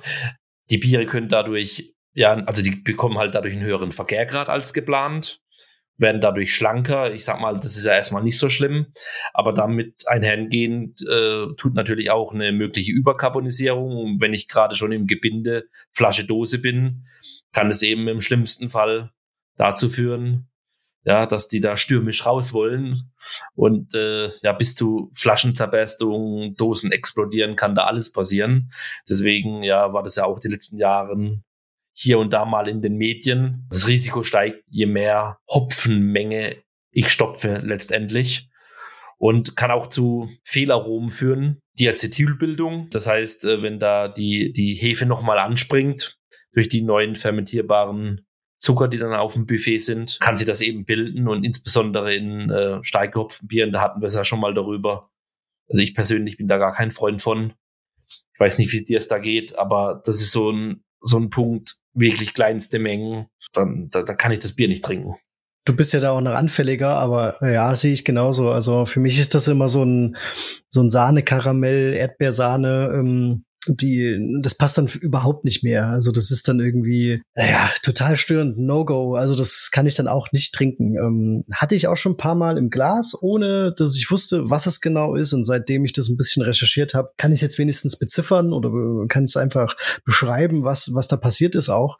Und das, das funktioniert halt gar nicht. Ne? Und deswegen ist es auch ein, ein wichtiges Thema, gerade für die ganzen Brauereien, die eben solche Biere herstellen. Ne? Also es ist eben nicht damit getan, einen Haufen Hopfen zu verwenden, sondern den musst du schon auch clever einsetzen. Es ist ein Thema wie das ganze Thema Hopfen, was natürlich noch nicht hundertprozentig äh, beleuchtet ist. Ähm, diese Enzymaktivitäten, den Hopfen die kann von äh, Erntejahr zu Erntejahr schwanken, bezogen auf die äh, Sorten des Hopfens. Es gibt Theorien über die Genetik der Hopfen, dass manche eben mehr äh, dazu neigen, solche Enzyme ähm, zu entwickeln. Aber es gibt eben ein paar Sachen, die kann man machen. Das eine ist, der Flo hat es gesagt, es kommt eben eher aus dem, aus dem grünen Material des Hopfens, also je weniger Pflanzenmaterial, desto besser. T45 Pellets, Cryo-Hopfen und so weiter macht grundsätzlich mehr Sinn, wenn man das Thema Hop Creep unter Kontrolle kriegen will. Ein weiterer Tipp ist ähm, die Stopftemperatur. Das mache ich aber schon länger so, weil das eben auch ähm, vor allen Dingen zum Beispiel äh, Scott Janish immer wieder auch bewiesen hat, kann man ja mittlerweile schon sagen, dass, dass man ähm, ruhig auch kälter stopfen kann und äh, hier in dem Zusammenhang vielleicht so ein Soft Crash zu machen, ich mache sogar noch kälter. Ich persönlich, Flo, können wir gleich mal quatschen, wie du das auch machst. Also, ja. ähm, dass man einfach, wenn man den Stopfhopfen oder bevor man den dazu gibt, so auf 12, 15 Grad runtergeht, dass die Hefe einfach ein bisschen sich schon mal ähm, sich absetzen kann, dass nicht mehr so viel in Schwebe ist und dann eben den Hopfen hinzugeben. Ich mache es mittlerweile noch kälter. Und als drittes noch kurz die Kontaktzeit. Da liest man ja auch immer wieder, auch im Forum, auch bei Maischemalz und mehr, dass die Leute fünf, sechs, sieben Tage stopfen. ähm, ja, also das war mal ähm, so und sicherlich funktioniert das auch für viele und bei, bei ganz oft bei vielen Bieren. Aber ich mache es wirklich so 24, maximal 48 Stunden stopfe ich und dann geht das Bier entweder halt in den äh, Cold Crash und ich schieß schon den ersten Hopfen ab oder ich lasse es tatsächlich auch durch den Filter direkt in Keks. Ähm, Flo, Stopftemperatur und Kontaktzeit, wie hältst du das? Ähnlich, also Stopftemperatur bin ich mittlerweile meistens so bei roundabout 5 Grad. Ja. Und dann, ja, ähnlich wie du es gesagt hast, ein bis zwei Tage. Und bei den letzten Naipas habe ich auch CO2 auch gespült. Also mhm. nur so kleine Shots, weil je kälter die Stopftemperatur, desto schneller setzt sich ja auch der Hopfen ab. Und insbesondere, ja. wenn man noch mit Kryo und so operiert, habe ich den Eindruck, kann man ja immer dann durch das Schauglas am Boden Ablauf äh, des ZKGs gut oder des Unitanks gut beobachten, habe ich den Eindruck, dass sich das irgendwie noch schneller absetzt. Ja, und da macht es einfach Sinn, dass man da von, mit CO2 dann von unten noch so kleine Shots gibt und das dann innerhalb dieser Stopfzeit, dieses Zeitfensters von ein, zwei Tagen ein paar Mal aufwirbelt. Das sind alle, alle so Parameter. Da gibt es übrigens auch von, oh, das kennst du sicherlich. Ich meine, das ist von der Brewers Association. Gibt es ein Paper vom, vom Scott. Das sind so fünf, sechs Folien. Können wir euch genau. auf jeden Fall in den Show Notes verlinken. Das, das packen wir rein, ja. Ja, ja, ja. ja. Da ist es ja, sind genau die Parameter bis hin zu Richtig, der CO2-Spülung, wie es eben bei Sapwood in der Brauerei vom Scott gemacht wird, beschrieben. Ähm, Flo hat es äh, in der Geschichte schon mal erwähnt und äh, ich habe es auch so ein bisschen angerissen. Äh, bei Zahlen, Daten, Fakten, wir wollen auf jeden Fall noch mal auf Hopfen und Klimawandel eingehen. Denn ähm, die Hopfenbranche, die steht aktuell vor sehr, sehr großen Herausforderungen.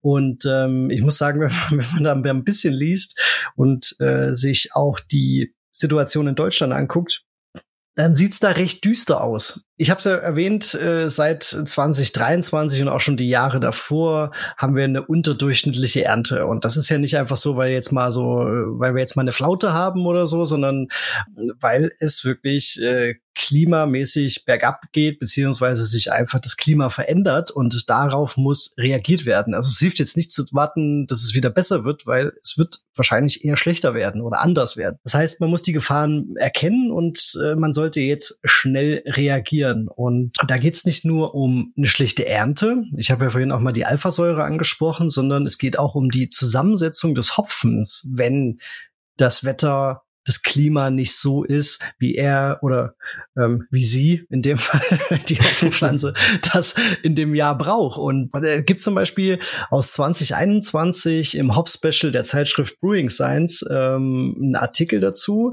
dass die Bitterstoffausbeute in heißen Sommern, also wo es natürlich dann auch wenig regnet und äh, die Sonne runterkracht, um 70 Prozent sinken kann äh, pro Sorte oder für die jeweilige Sorte. Und das ist ja, ja, Wahnsinn. Grundsätzlich können diese extremen Wetterlagen sich eben auf nicht nur auf Bitterstoffausbeute, sondern auch auf die Aromasubstanzen und auf die Polyphenole im Hopfen auswirken. Und ich habe mir dann diese Studie mal ähm, gezogen und habe mir das angeguckt. Aromastarke Züchtungen wurden dort ähm, oder aromastarke Neuzüchtungen wurden dort untersucht. Es wurden die klassischen deutschen Landsorten untersucht und ähm, bewährte Hochalphasäure Hopfen und die wurden jeweils aus zwei witterungsbedingt unterschiedlichen Jahrgängen untersucht und es wurde im Prinzip einmal alles gemessen. Alphasäure, Betasäure, äh, Polyphenole, Ölgehalte und so weiter. Und die Ergebnisse, die sind äh, ziemlich äh, aufschlussreich, denn insbesondere auf unsere guten alten Landsorten wie Hersbrucker, Hallertau, Mittelfrüh und so weiter hat das Klima einen riesengroßen Einfluss. Die weisen unter ähm, heißen und trockenen Witterungsbedingungen schlechtere Ergebnisse auf. Nicht nur bei der Alphasäure, sondern eben auch zum Beispiel beim Ölgehalt und da über alle Stoffgruppen hinweg. Jüngere Sorten wie Mandarina Bavaria, die erweisen sich deutlich stabiler und ähm, das sind eben Neuzüchtungen, die zum Teil mit amerikanischen Sorten gekreuzt wurden und deswegen auch mit höheren Temperaturen, weniger Wasser ein bisschen besser zurechtkommen. Interessanterweise zeigen die Bittersorten Magnum, Taurus, Hercules, also unsere klassischen Bittersorten, eine sehr gute Widerstandsfähigkeit auf ähm, als äh, die Vorfahren, die alten Landsorten. Das ist auf jeden Fall schon mal positiv grundsätzlich, was die Alphasäure von den Hochalphasäure-Hopfen angeht. Wenn man das jetzt sich so auf der Zunge zergehen lässt, wen trifft das am meisten? Beziehungsweise was sind jetzt die konkreten Auswirkungen? Natürlich trifft es die Brauer, es trifft natürlich auch äh, uns Hobbybrauer aber ich sag mal anders. Es geht eher so um die klassischen mittelständischen Brauer, die ihre traditionellen Bierstile brauen, die traditionell hopfen und äh, vielleicht ihre Rezepte von Generation zu Generation weitergeben und das haben wir schon immer so gebraut machen. Es lohnt sich jetzt einen Blick auf die Analysedaten, sofern das möglich ist, natürlich zu legen. Wir können uns zum Beispiel angucken, dass die Stoffgruppen bei den traditionellen äh, Hopfensorten, also bei den äh, alten Landsorten, die für Würzigkeit, Holzigkeit, für dieses Erdige zuständig sind, dass die recht stabil sind, aber der Flo hat es vorhin angesprochen, Linalol, Geraniol und so weiter, die brechen zum Teil komplett weg und das ist das gewisse blumige, zitrische, was man in manchen Hellen zum Beispiel hat, das gar nicht mehr da ist. Und da wundert man sich, warum das Bier nicht mehr so schmeckt. Und ähm, da kommen wir dazu, welche Folgen hat das für die Zukunft? Also eben gerade diese Brauereien, die von Generation zu Generation weitergegeben werden, die müssen sich jetzt halt einfach ein bisschen flexibler aufstellen, sage ich mal. Also die müssen wissen, was will ich für ein Aromaprofil im Bier haben und um diese Reproduzierbarkeit zu schaffen in einem gewissen Maß muss ich eben mich mit den Sorten, mit den Hopfen befassen und das von Jahr zu Jahr flexibel und einfach schauen, ob ich vielleicht nicht doch mal auf einen anderen Hopfen zurückgreifen muss. Und da kommen wir auch dazu, was machen die Hopfenpflanzer dagegen? Also wie unterstützen die da natürlich die Brauer? Zum einen muss die Bewässerung angepasst werden. Das ist, klingt so einfach und so banal, aber äh, natürlich brauchen die Hopfenpflanzen mehr äh, Wasser, um diese extremen Trockenperioden zu überstehen. Aber Deutschland ist da als einerseits führender Hopfenanbauer absolut hinterher und da muss ganz, ganz dringend aufgeholt werden. Da wird in verschiedenen Berichten zu gewarnt, ähm, Bart Haas und so weiter, Hopsteiner, die sind da ähm, ganz vorne mit dabei und sagen, da, da muss was gemacht werden, aber es, es fehlt halt so ein bisschen. Ein weiterer Ansatzpunkt ist natürlich die Sortenwahl. Ähm, viele ältere Hopfensorten, wie ich es oben gesagt habe, die haben eben das Problem mit diesen klimatischen Bedingungen, kommen die nicht so gut klar, die können ihr volles Potenzial nicht mehr ausschöpfen. Aber es gibt zukunftsfähige Neuzüchtungen, die diesen Trockenstress, diese Hitze ja, die macht es fast nichts aus, ne? weil die einfach äh, zum Teil ähm, das absolut abkönnen, widerstandsfähiger sind auch gegen neue Krankheiten, gegen ähm, veränderte Pilze und so weiter. Da kommt zum Beispiel aus Hüll, um einfach jetzt noch mal abschließend ein paar Beispiele zu nennen. Da kommt aus Höhl ähm, die Hochalpha-Sorte Titan, hat man sicher schon gehört. Ähm, da spielt zum Beispiel Polaris und Herkules, also unsere anderen beiden großen, mit rein. Die Hopfensorte Tango habe ich auf jeden Fall auch schon bereits öfter gehört und zum Teil auch schon Biere mitgetrunken. Hier ist ähm, die Aromasorte Cascade mit drin und ein Zuchtstamm aus Höhl. Weiteres Beispiel, habe ich ganz am Anfang genannt. Akoya. Auf der Brau haben wir eins getrunken, Flo. Also es war mein erstes Bier mit Akoya. Ein Akoya Pilz war das, glaube ich. Und ja. das ist quasi die Antwort auf Perle. Also einfach eine ähm, resistentere Pflanze mit ähm, mehr Anpassungsfähigkeit gegenüber unserer guten alten Perle, die ich auch sehr, sehr mag. Das ist übrigens eine Kreuzung aus dem englischen Zenit und einem Hopfen aus dem Hopsteiner Zuchtprogramm. Und nicht nur, ja, nicht nur die Leute in den traditionellen Hopfenanbaugebieten gucken, was so gemacht werden muss oder was man machen kann, sondern ähm, auch andere gehen jetzt neue Wege.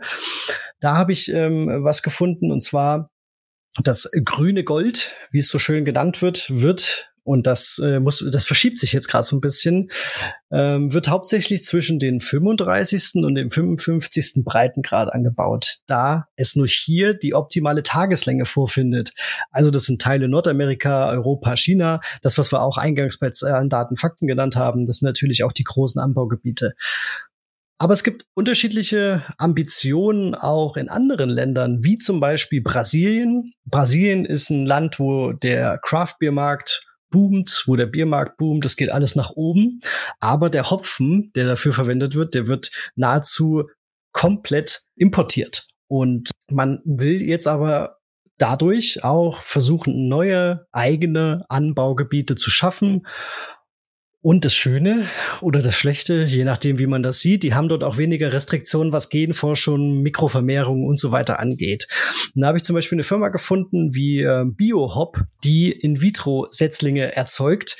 Die sind zum einen frei von Krankheitserregern, Erregern, die können zu jeder Jahreszeit produziert und nachgesetzt werden und sie können bis zu dreimal im Jahr geerntet werden. Also das ist auch der absolute Knaller.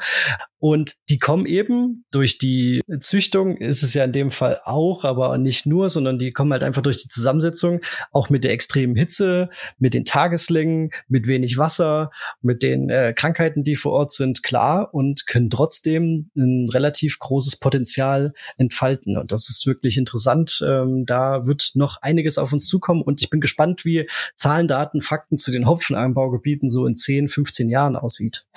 Äthiopien, oder? genau, der steht in Brasilien und, und, und dicht gefolgt von Äthiopien. Ja, ja genau. Kommen wir langsam zum Ende, Flo? Genau. Es, es, es wird Zeit, aber ohne noch mal kurz über unser geliebtes Pilsner äh, zu reden, kommen wir, glaube ich, kommen wir, glaube ich, äh, können, wir, können wir das Buch nicht zumachen. Nee, nee, nee, so kommen wir hier sonst nicht raus aus der Geschichte, auch wenn wir schon ein paar, ein paar Minuten auf der Uhr haben. ja. Wie, wie, wie ist das beim, beim Pilsner? Ich meine, äh, hatten wir es ja schon drüber, hast du schon öfters mal eins gebraut. Wir haben auch schon das eine oder andere verkostet. Gibt's Hopfen-Aroma-Profile in den Pilsnern, egal ob jetzt deutsch oder böhmisch, was du besonders magst?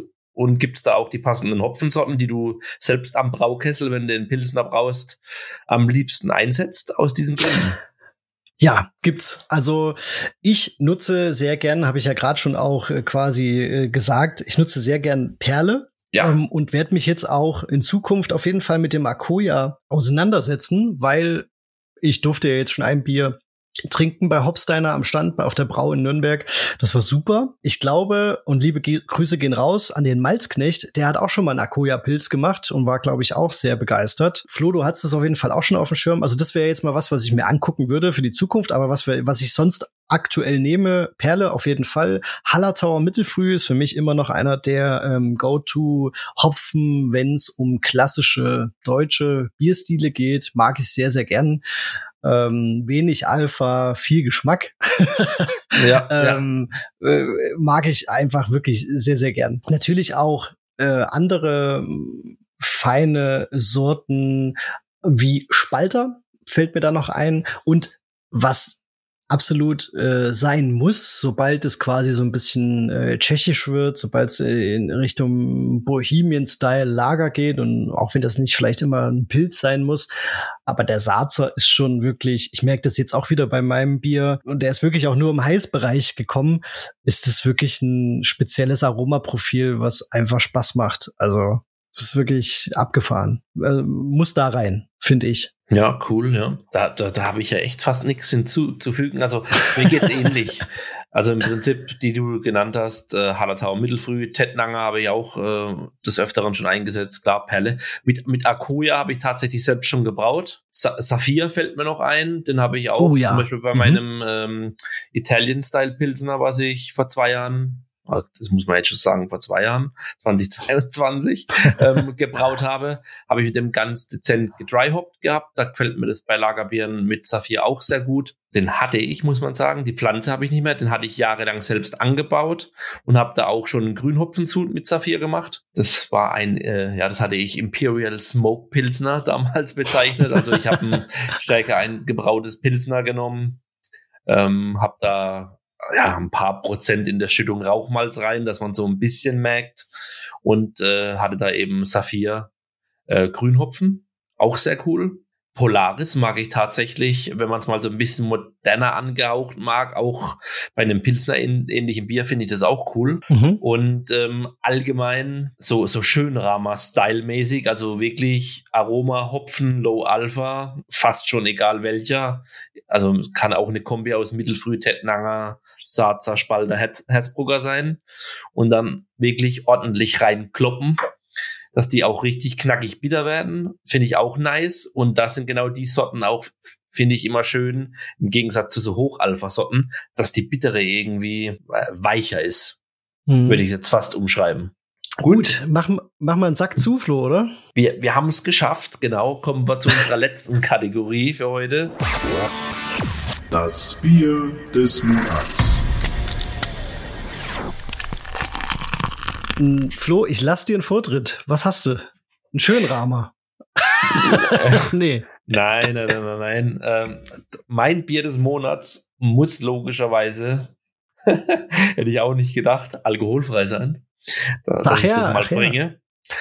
Ich habe sehr viele alkoholfreie Biere wieder mal jetzt äh, diesen Monat getrunken. Ich habe in der Vergangenheit schon viele getrunken. Ich hatte mir einige bestellt. Das waren hauptsächlich aber welche, die ich schon kannte. Und da war, waren ein paar dabei von einer polnischen Brauerei. Prova Nepu 10 oder nee, Nepo Mu 10. Keine Ahnung, wie man es ausspricht. Verlinken wir euch in den Show Notes. äh, von denen hatte ich auch wieder drei dabei. Und eins von denen, da setzen die Fichtenzweige ein. Und oh. zwar viel. Ja, also wirklich, das ist wirklich, das dominiert das ganze Bier. Aber irgendwie vergisst man dann beim Riechen, beim Trinken, dass das alkoholfrei ist, weil diese klassischen alkoholfreien Aromen, die man ja trotzdem immer irgendwie so ein bisschen mit dabei hat, die werden da echt mhm. komplett verdeckt und irgendwie, also ist auch mit Mosaik und Simcoe gestopft, also auch was für dich mit Simcoe. ähm, ist es halt insgesamt ein rundes, ein rundes Bierchen, weil eben dann von den Hopfen noch dieses Fruchtige und so weiter dazu kommt.